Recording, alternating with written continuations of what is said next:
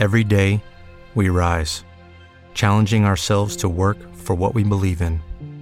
At U.S. Border Patrol, protecting our borders is more than a job, it's a calling. Agents answer the call, working together to keep our country and communities safe.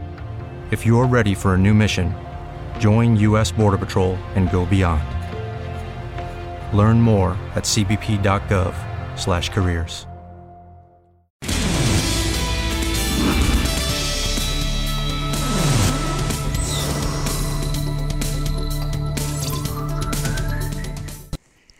El doctor Ernesto Lucena, quien se destacó como ministro estrella en el gobierno del expresidente Duque, y que se malogró, desafortunadamente, porque esa es la política. Está hoy aquí con nosotros. Y vamos a hablar de temas muy concretos porque con usted es bueno hablar, por ejemplo, de conciencia social para un desarrollo sostenible. ¿Cómo es eso? Pues William, muchas gracias por invitarme nuevamente a tu programa. Yo creo que estos espacios son esenciales para que la gente pueda entender un poco lo que pasa en la política y en las políticas de gobierno actual. Sí. Eso de conciencia social, aunque suena abstracto, tiene que ver mucho con la confianza que el ciudadano tiene en las instituciones políticas, en las instituciones gubernamentales, en las instituciones privadas. Sí. Si usted mira, por ejemplo, la historia de los Estados Unidos, básicamente se construye todo sobre la base de esa confianza que tienen los ciudadanos sobre las instituciones. A nosotros lo que nos interesa ahora es saber, dependiendo de lo que pueda devenir el futuro de Colombia, cuál es la confianza que hoy tienen los colombianos en los políticos, en los administradores, en los gerentes, porque sin eso no hay desarrollo sostenible. Es decir, la base de todo eje fundamental es el ciudadano. Así se dijo cuando se creó el famoso contrato social de Rousseau. Sí. Eh, y hoy creo que eso se ha desdibujado, independientemente de la ideología o del presidente que esté eh, al mando por cuatro, por ocho años, por más. Eh, creo que se olvidaron de esa construcción con base en la confianza del ciudadano. Eh, y, permítame decir esto, eh, todos los presidentes que hemos tenido en los últimos 40 años se han dedicado a tener interlocución con el ciudadano. Sí, hacen sus talleres, van a, los, a las regiones, hablan con ellos, pero cuando regresan a la capital, resulta que esas políticas, que son las que en concreto van a beneficiar a esos ciudadanos, se desdibujan por las famosas ideologías y muchas veces por los egos de los gobernantes.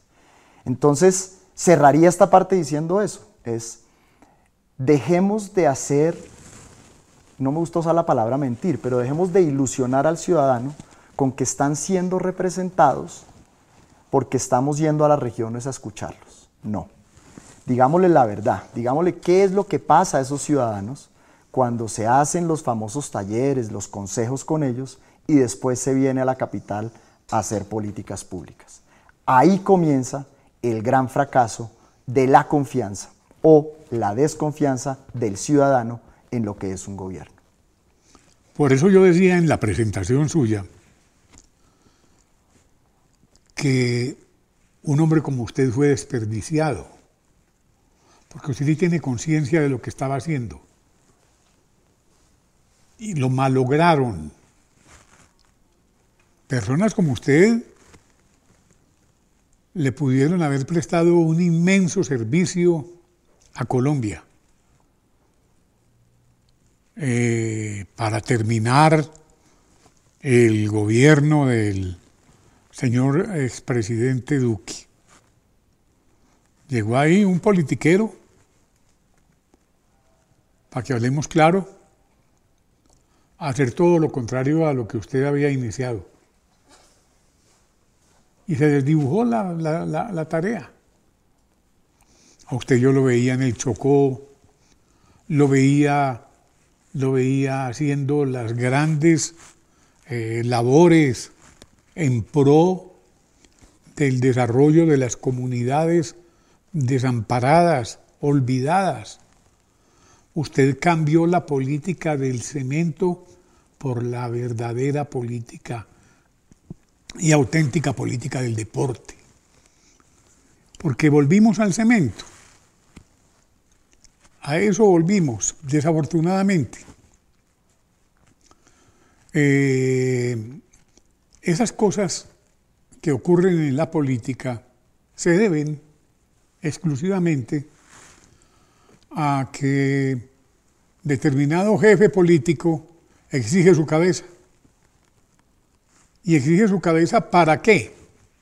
Para poder así eh, montar eh, un verdadero carrusel que le permita sacar adelante unos proyectos politiqueros que no conllevan a nada. Es una tristeza haberlo desaprovechado así. Me da, me da pesa, me da lástima por el presidente eh, Duque, eh, pero eso es así. Otra cosita, como la política, la economía no podrán tener evolución real si no se tiene una conciencia social. Eh, ¿Cómo es eso? A ver.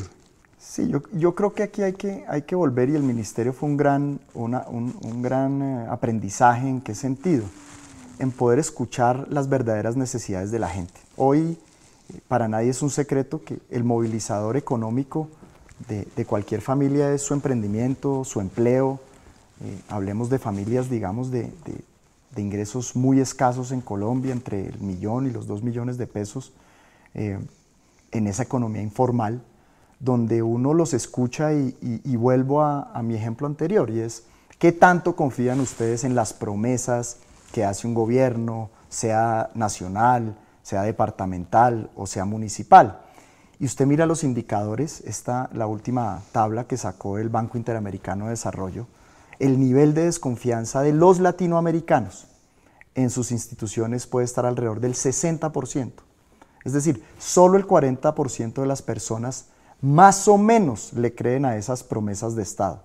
Y uno va a las regiones y se da cuenta que década tras década se le sigue incumpliendo, o por bien sea eh, la dificultad que tienen los procesos eh, administrativos, de ejecución dentro del Estado o bien sea simplemente porque se endulza el oído del votante cuando se llega a la región y después cuando uno está elegido simplemente hace lo que le viene o lo que le parece en gana. Pero la parte económica es fundamental. Mire usted cómo los últimos premios Nobel todos han llegado a entender que la economía tiene que ver mucho con la psicología del consumidor. Si el consumidor tiene confianza, si el consumidor eh, está apegado, llamémoslo así, a un emprendimiento, pues eh, evidentemente se evoluciona. Pero cuando el Estado se encarga, de alguna manera, de hacerle la vida difícil, hoy lo estamos viendo, por ejemplo, con las plataformas tecnológicas. Es una manera como muchas personas han tratado de subsistir y de tener confianza en que posiblemente el legislador o el gobernante lo van a apoyar Nadie está diciendo que los taxis no sean importantes, pero puede haber una convivencia paralela entre las nuevas estructuras, aplicaciones y las tradicionales. ¿Qué pasa allí? Genera desconfianza. Y volvemos al círculo vicioso donde las personas, donde el ciudadano dice, hombre, si a mí las instituciones no me favorecen, no me ayudan, no me logran eh, capacitar y dar esa viabilidad para que yo tenga mi, digamos, mi, estabilidad económica, pues simplemente prefiero desconfiar y lo doloroso en este país es de pronto irme a la ilegalidad. Y allí tenemos un problema de base, donde hoy Colombia, con esto cierro esta parte para también ser muy claro y muy, muy contundente, tenemos un país dividido entre la economía legal y la economía ilegal.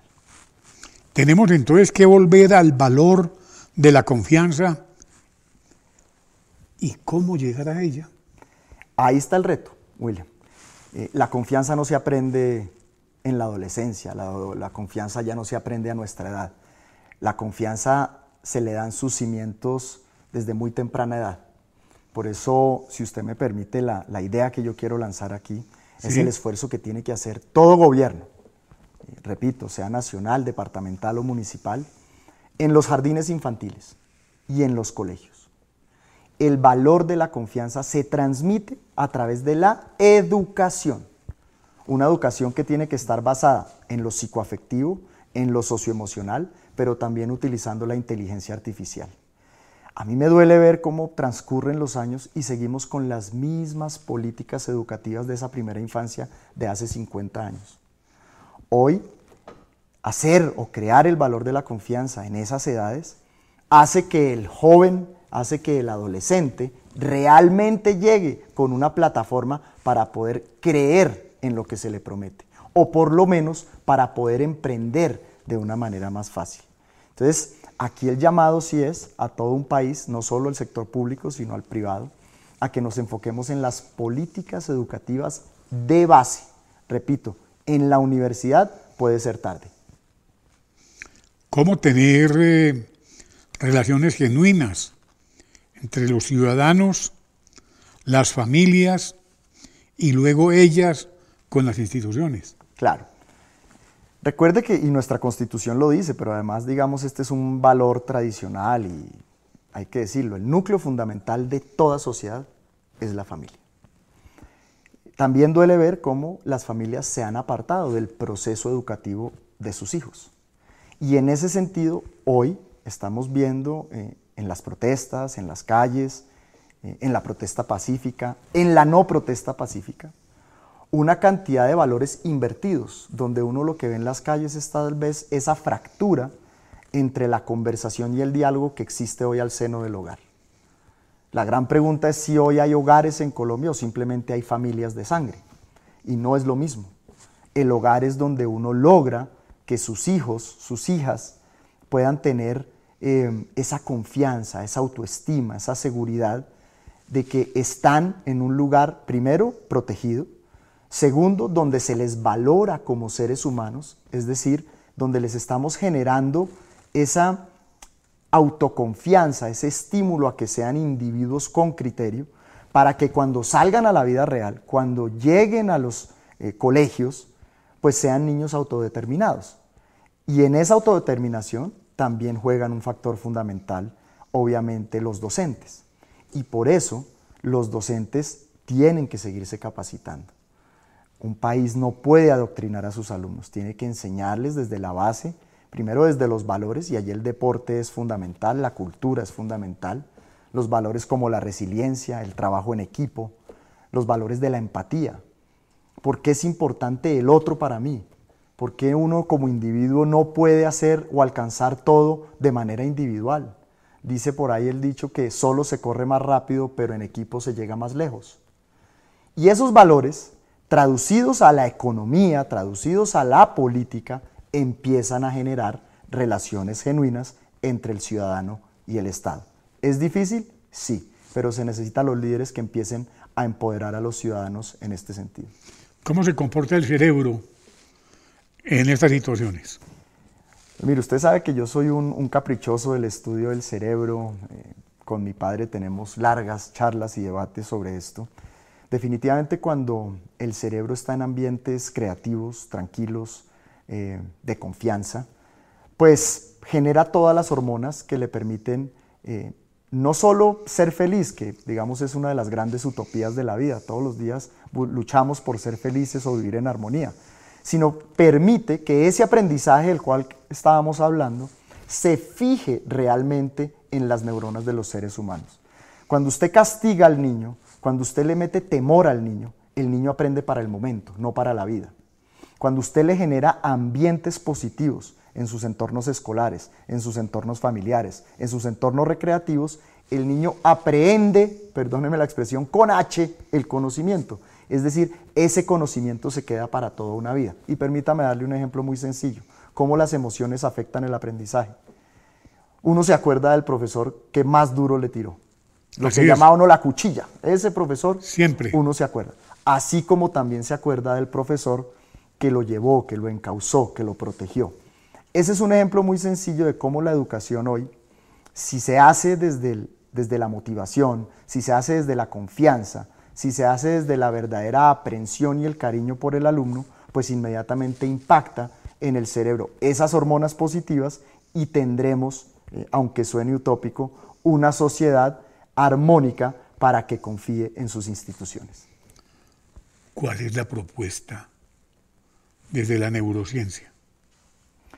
Transformar la educación, transformar las instituciones. Y esto no se hace simplemente yendo al Congreso y pidiendo reformas legislativas. Eso lo puede hacer cualquier gobierno. Lo que necesitamos hoy es que toda esta plataforma institucional, rama legislativa, rama ejecutiva, rama judicial y todas sus dependencias, además del sector privado, entiendan que hoy el factor de la inteligencia emocional y esto acompañado de la inteligencia artificial se hacen indispensables en la creación de cualquier política de gobierno. No podemos nosotros darle la espalda a la ciencia. No podemos seguir creyendo que la política es netamente el discurso de un líder que emociona a unos electores para decirles lo que quieren oír. Tenemos que acercarnos a la ciencia como funcionarios públicos, como funcionarios privados, y empezar a capacitar a esos líderes a esas personas que hoy encausan los devenires del Estado y de la empresa privada en temas que tienen que ver con el cerebro. Esto suena difícil, veo a muchos ya hoy metidos en ello, gracias al deporte, gracias a la lectura, gracias a todas estas aplicaciones que hoy encausan a la gente a, a entender mejor, a comprender mejor su propia psiquis, porque no nos digamos mentiras, la pandemia desnudó algo fundamental en el ser humano y es la pandemia mental que teníamos la salud mental hoy del mundo en general, pero en Colombia, está mal. Está mal, estamos mal, somos agresivos, estamos polarizados, estamos cargados de odio.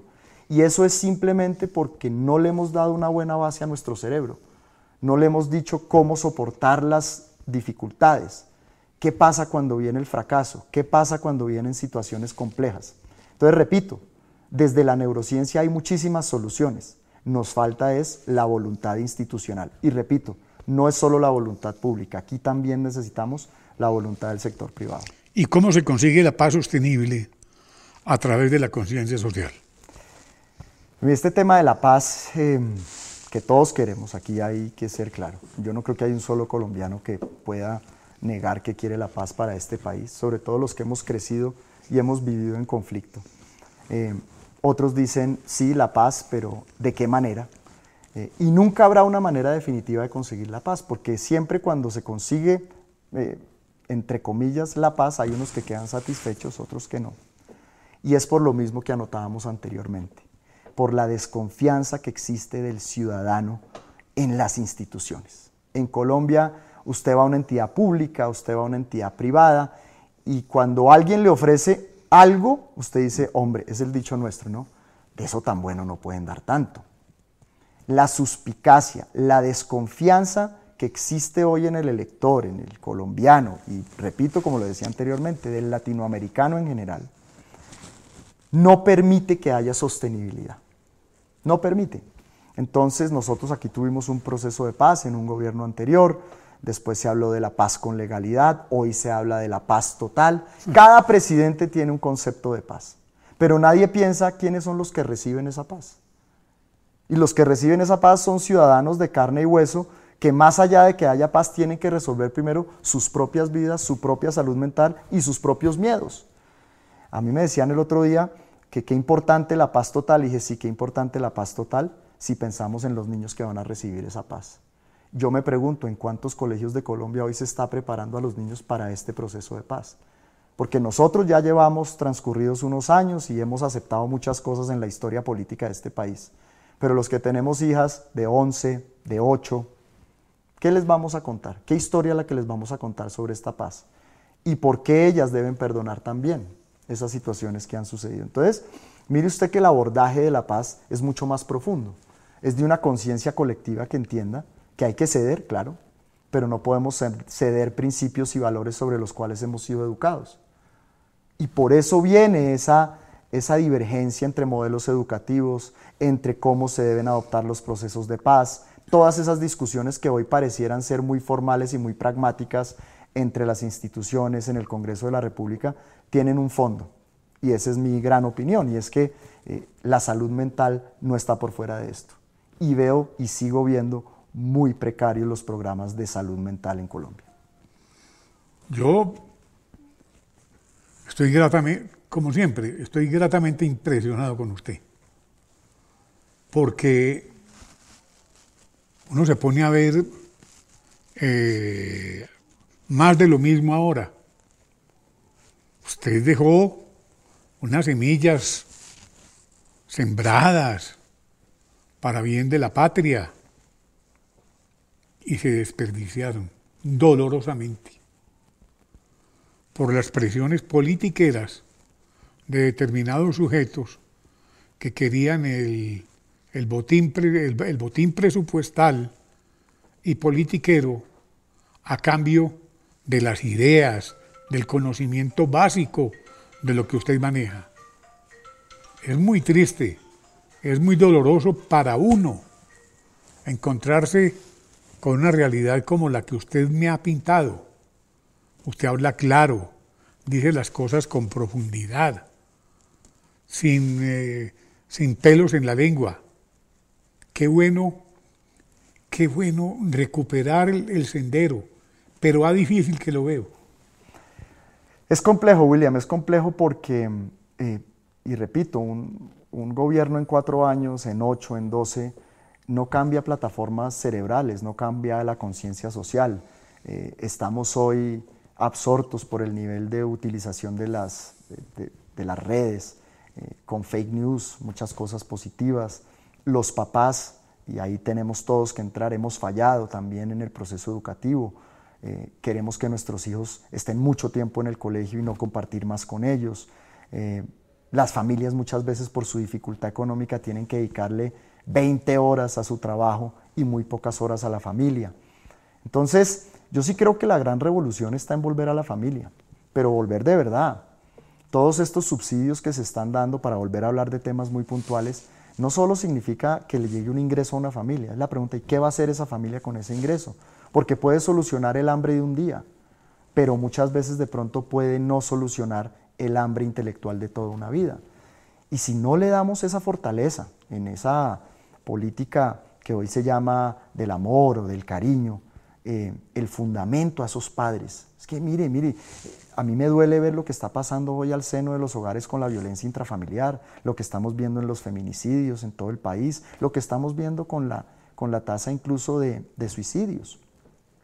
Es doloroso ver que esa salud mental no se traduzca en proyectos concretos de nuestros líderes. Usted puede hablar de reforma a la salud, usted puede hablar de reforma a la justicia, usted puede hablar de la reforma política, usted puede hablar de reforma pensional, todo lo que un gobierno quiera hacer y esa es su coherencia sobre lo que tiene que hacer. La pregunta es, cuando los ciudadanos reciban esas reformas, ¿cuál va a ser la estabilidad y su salud mental sobre el cual la reciben? Creo que eso no se habla mucho, pero hay que comenzar a discutirlo porque nadie se escapa de esto. Nadie. Aquí no hay estratos, aquí no hay riquezas. Todo el mundo, tarde o temprano, le afecta su situación emocional y su situación mental. Y es allí donde las políticas de gobierno tienen que volverse más concretas. Somos, eh, estamos secuestrados por las redes sociales, para que hablemos claro. Y las redes sociales, en el fondo, han hecho mucho daño al, a, los jóvenes, porque es que un niño, un niño, como le pregunté yo esta mañana al doctor Remberto Burgos, usted qué aconseja a un niño o qué aconseja eh, darle a un niño un celular eh, ¿qué beneficios trae a un niño? Sabiendo que ellos los manejan como, como, como, como Juan Pablo Montoya manejando, manejando su auto, eso es automático. Y son rápidos y son, y son de una capacidad enorme, nos llevan mucha ventaja. Un niño con un celular hace lo que quiere Es un arma de doble filo. Total, total, además porque es un arma adictiva.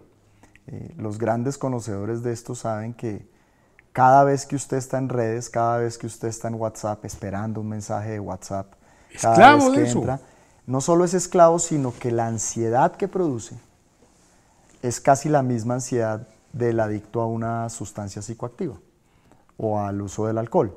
Entonces, estamos desde muy pequeños generándole una dependencia a los niños. Ahora, tampoco es que usted los pueda abstraer completamente de la utilización. Aquí tienen que venir, eh, veíamos ahí hasta donde lo supe, eh, la presidenta de Italia, eh, en, ese caso, mandó prohibir los celulares en los colegios. Esta mañana veía yo un caso de una rectora, recuerdo, no recuerdo la institución esto, entonces también prohibía la utilización de celulares. Hoy, hoy eh, primero de febrero del año 23, eh, la señora, eh, se dice primera ministra italiana. Primera ministra, primera ministra italiana, sí, correcto. Prohibió el uso de celulares para los niños. ¿Usted qué opina de eso? Pues tiene que ver rotundamente con, con esa capacidad que necesitamos de que los niños estén presentes. Eh, los, las redes, pero esto no es solo a los niños, esto es a todos nosotros. Cuando estamos imbuidos allí, perdemos el sentido del presente. Entonces nos hablan, nos comentan y uno no está poniendo atención. Pero todo el mundo, todo el mundo es pegado de eso así. La capacidad de observar, la capacidad de escuchar. Eh, entonces, realmente lo que le estamos entregando, como bien lo dices William, es un arma de doble filo. Hay que educarlos en la utilización, hay que restringir la utilización, el tiempo de utilización, sobre todo en ciertas edades. Sobre esto hay expertos que, digamos, han decantado el tema. Pero más allá de eso me preocupa algo, el contenido. ¿Cuál es el contenido que hoy se está fijando en redes? Eh, usted entra a la famosa Twitter y usted ve una red polarizada, donde hay odios viscerales, donde si no se piensa como el que está detrás de otro usuario, que puede ser de carne y hueso, puede ser un bot, simplemente salen a difamar, salen a decir que uno, no sé, tantas cosas que hoy se dicen de la reputación de los seres humanos. Y entonces, ¿en qué queda eh, la estabilidad sobre la cual goza la utilización de esos aparatos? Queda en nada. Y perdemos una herramienta que podría ser muy bien utilizada para el bien de la humanidad, simplemente en una cuestión de likes, de no likes o de simplemente acabar con la vida de una persona. Es una cosa que se convirtió en un tema dolorosísimo para las nuevas generaciones, para los que vienen, porque entre más tiempo pasa, van a estar más propensos a la utilización de esto. Este aparato se convierte en algo demasiado nocivo. Y terminamos en, un concepto que he tratado como de, de decantar, que es eh, las redes sociales al servicio de las emociones. Sí. Eh, ¿Y, esa ¿Y la razón dónde queda? Entonces ahí vamos, cuando no se tiene el criterio, cuando en los colegios, en los jardines infantiles, en esa primera infancia, no se ha sembrado, no se ha hecho una buena base sobre el autocriterio y la confianza en los niños, entonces es muy fácil que caigan en esas redes sociales, en esa emocionalidad de las redes sociales y por lo tanto ya pierden toda capacidad de ser neutrales en la información, sino simplemente montarse en una ola, con algo un poco más grave, y es que las democracias hoy cayeron en el manejo de las redes sociales, la emoción del elector. Y es donde vemos todos los días partidos políticos, eh, líderes políticos utilizando el Twitter simplemente para cabalgar sobre la emoción de los ciudadanos. Y se pierde, desafortunadamente, el uso de esa debida razón en los momentos que más se necesitan. Mi doctor, esto ha sido suficiente por hoy. Tiene que volver. Claro que sí, aquí estaremos. Porque nos dejó, como se dice, empezados. gracias, William. Muchas gracias. Un abrazo. Quedé muy contento.